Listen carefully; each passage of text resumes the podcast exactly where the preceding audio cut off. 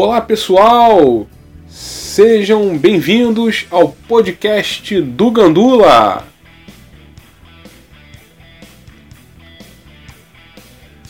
Eu sou o jornalista Luiz Otávio Oliveira e hoje vou contar para vocês a participação dos times brasileiros na Libertadores.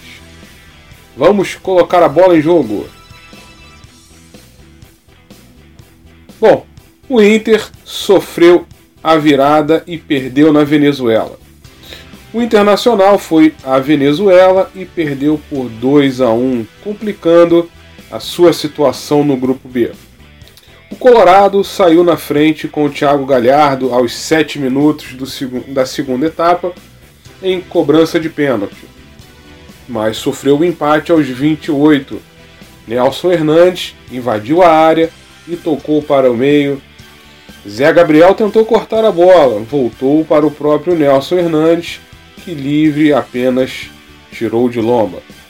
O empate parecia que iria perdurar, porém, aos 41 minutos, Edenilson tenta proteger a bola para a lomba, mas chega atrasado e derruba Angarita.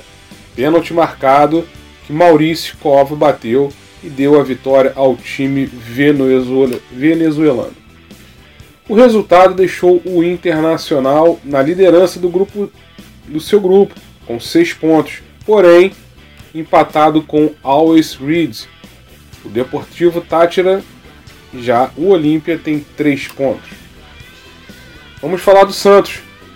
O heróico Santos venceu o Boca e segue na briga pela classificação o Santos conseguiu uma heróica vitória na, na noite na Vila Belmiro e venceu o Boca Júnior por 1 a 0 e segue vivo no grupo C da Libertadores. O Peixe, que havia entrado em campo no domingo, mal teve tempo de descansar, mas conseguiu se impor e conquistar a vitória que devolve a equipe à briga pela classificação. O primeiro tempo Começou com o Boca assustando, logo aos 6 minutos.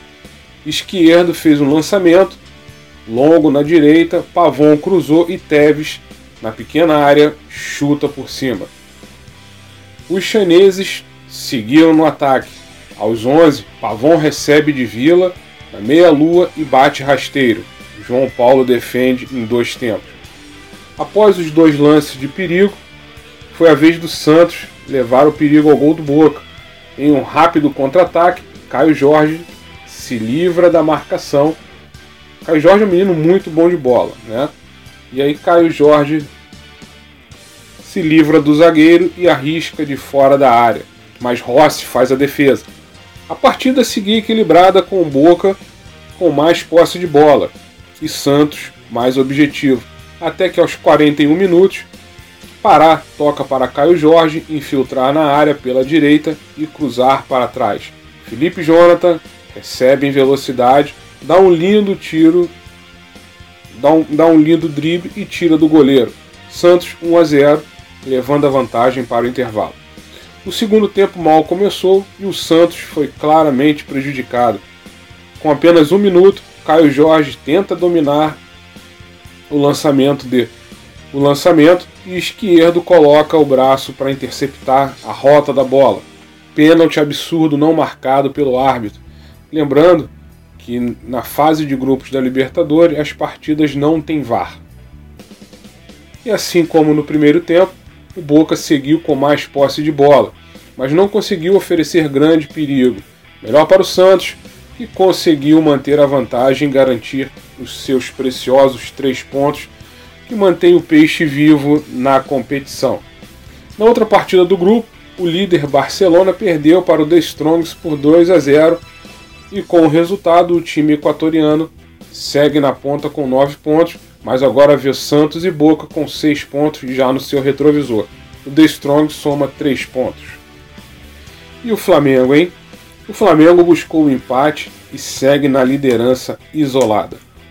O Flamengo demonstrou um ótimo poder de reação e buscou o empate após estar perdendo por 2 a 0 no Chile. O rubro-negro saiu perdendo logo no início aos 7 minutos. A defesa flamenguista deu bobeira e Saez finalizou para a boa defesa de Gabriel Batista. No rebote, Ariel Martinez abriu o placar para os chilenos. Aos 28 minutos, após cobrança de escanteio, a bola desviou em Williarão e morreu dentro do gol rubro-negro. União Lacareira 2 a 0. Apenas 3 minutos depois, Everton Ribeiro foi derrubado na área. Pênalti que Gabigol bateu e diminuiu para o Flamengo.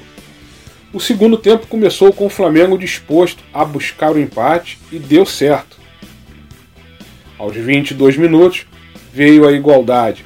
Após, cabeça, após cobrança de escanteio de Arrascaeta, o Ilharão sobe e deixa tudo igual. 2 a 2 placar final. Com o resultado, o Flamengo chega aos 10 pontos e fica muito perto de garantir a classificação e na segunda posição, LDU tem 4 e o Vélez tem 3 pontos. Bom, vamos falar do Palmeiras. Né? Palmeiras venceu o Del Valle em Quito e segue 100%. O Palmeiras superou, superou a altitude de Quito e o Independente Del Valle para chegar à liderança invicta e com 100% de aproveitamento. O Verdão venceu o time equatoriano e chegou aos 12 pontos em 12 possíveis no grupo A da competição. O gol da vitória foi anotado por Rafael Veiga de pênalti.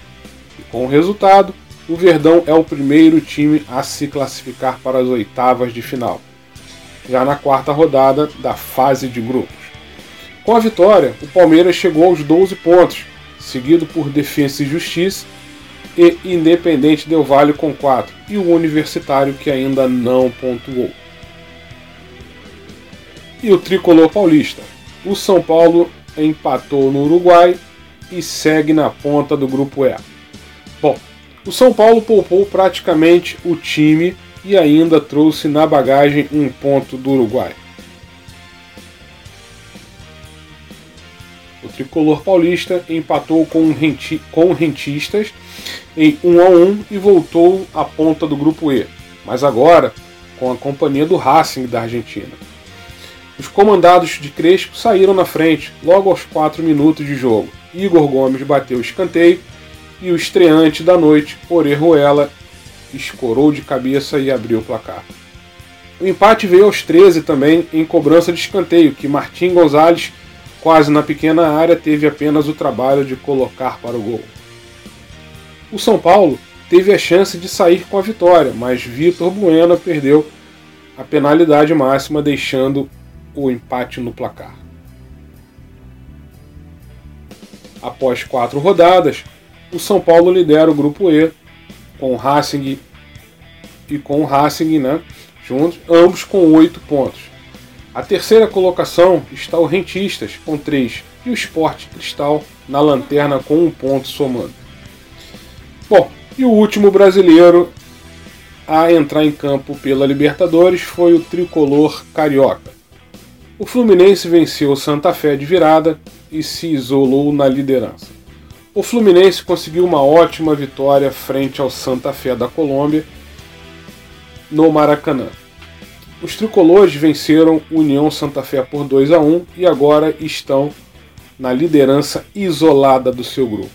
Os gols só saíram no segundo tempo.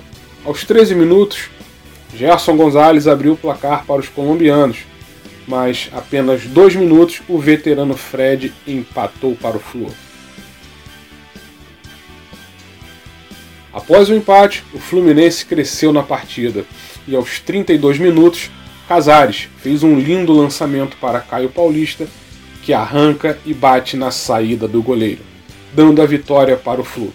E com o resultado, o Fluminense chegou aos 8 pontos, seguido por River Plate com 6, Júnior de Barranquilha com 3 e o Santa Fé com apenas 3 pontos. Sigam as nossas nas, eh, Gandula nas redes sociais, tanto no Facebook quanto no Instagram, arroba Gandula Futebol Clube. Fiquem todos com Deus e até a próxima!